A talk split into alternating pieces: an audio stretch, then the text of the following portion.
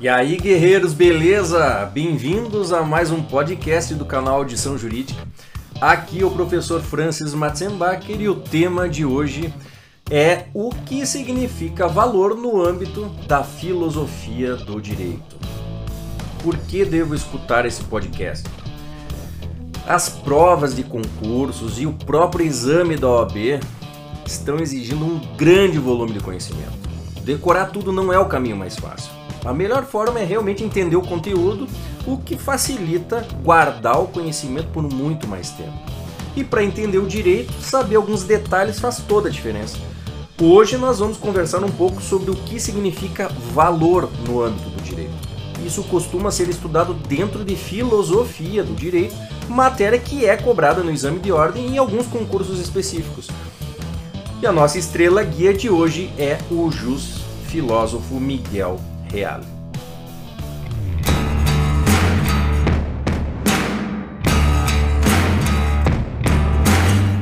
Vamos lá então.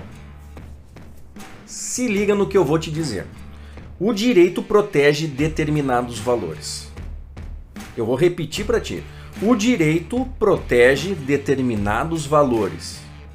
A gente pode dizer que o direito existe porque existe a possibilidade de serem violados os valores que a sociedade reconhece como essenciais à convivência. Valorar é ver as coisas sob o prisma do valor.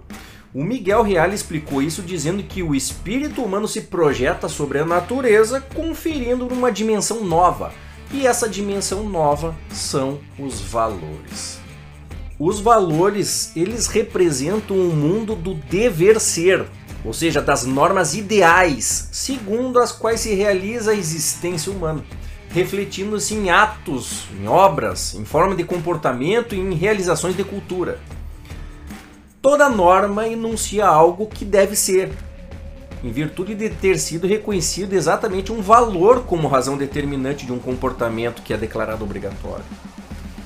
Então, existe, em toda regra, um juízo de valor, e o valor não tem como se compreender o valor sem uma referência à história.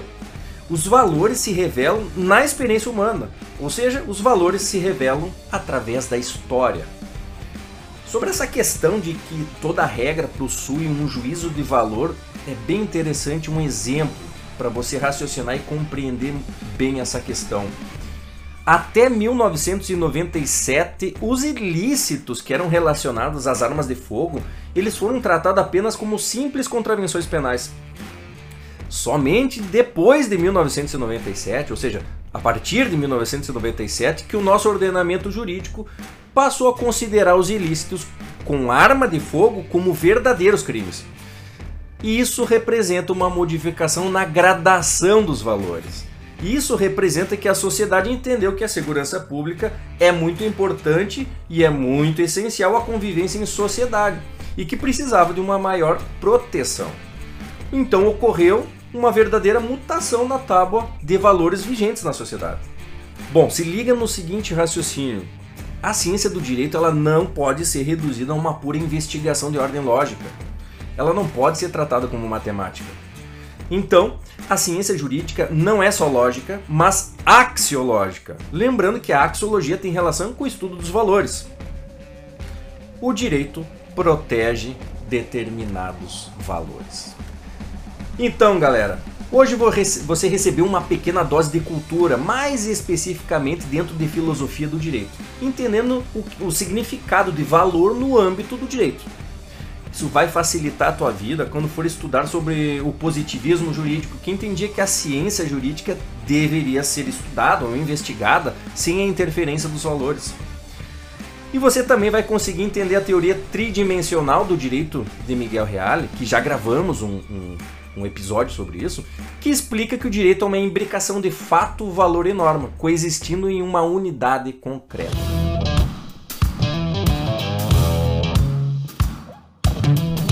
Pessoal, terminamos mais um podcast. Eu vou ficando por aqui. Espero que tenham gostado.